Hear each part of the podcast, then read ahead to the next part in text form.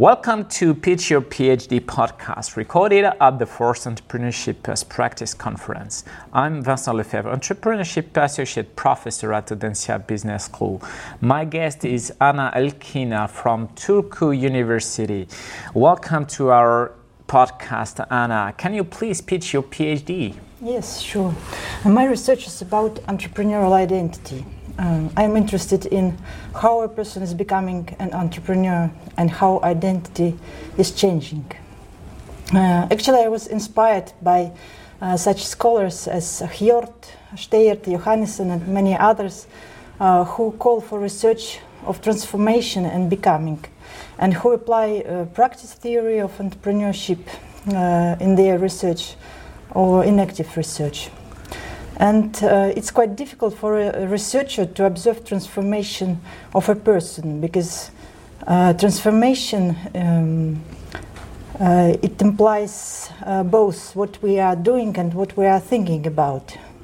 And, be, be, mm, and besides, it takes time. So it means uh, that it would be great to go inside a person's mind and observe from there. However, it is hardly possible. Uh, so that's why I decided to experiment on myself, and I'm doing autoethnography. And this means I research myself. So the, the idea is simple.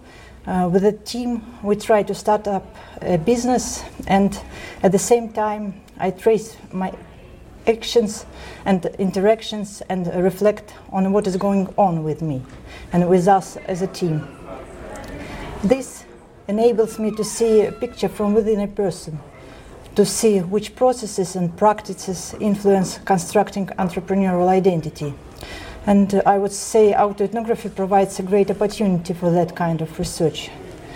And as I see it, uh, my, rese- my research can unfold some learning by doing practices in entrepreneurship. Uh, and it, it, may also provide some better understanding on how to help novice entrepreneurs in what they are doing. And besides, I hope to contribute into methodology in entrepreneurship studies. Okay, great. What was your main challenge, Anna? Uh, I would say that uh, my chosen approach is the biggest challenge for me uh, because autoethnography requires a researcher uh, that he or she writes as sincere as it's only possible, otherwise, it doesn't make sense. And um, some everyday issues, such as being angry at for example, at my husband or my children, or being lazy. Uh, sometimes it is important for the research also, but it's not something uh, which I really want to tell about, but I should. And uh, I mean, exposing myself, especially negatively, is a challenge for me while doing autoethnography. Um, besides, my research is strongly dependent on, on my practice, so on how I start up my business and this is quite challenging uh, because uh, the research process itself it requires much time, and also this process of starting business requ- requires time.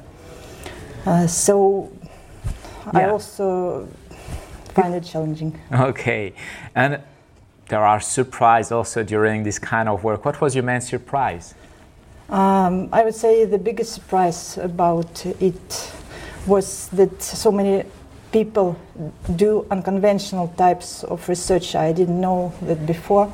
And actually, uh, I met people who, whose result of research work was um, dense or like uh, research text is written as a poetry, for example. I feel like uh, the boundaries between uh, science and arts are blurring.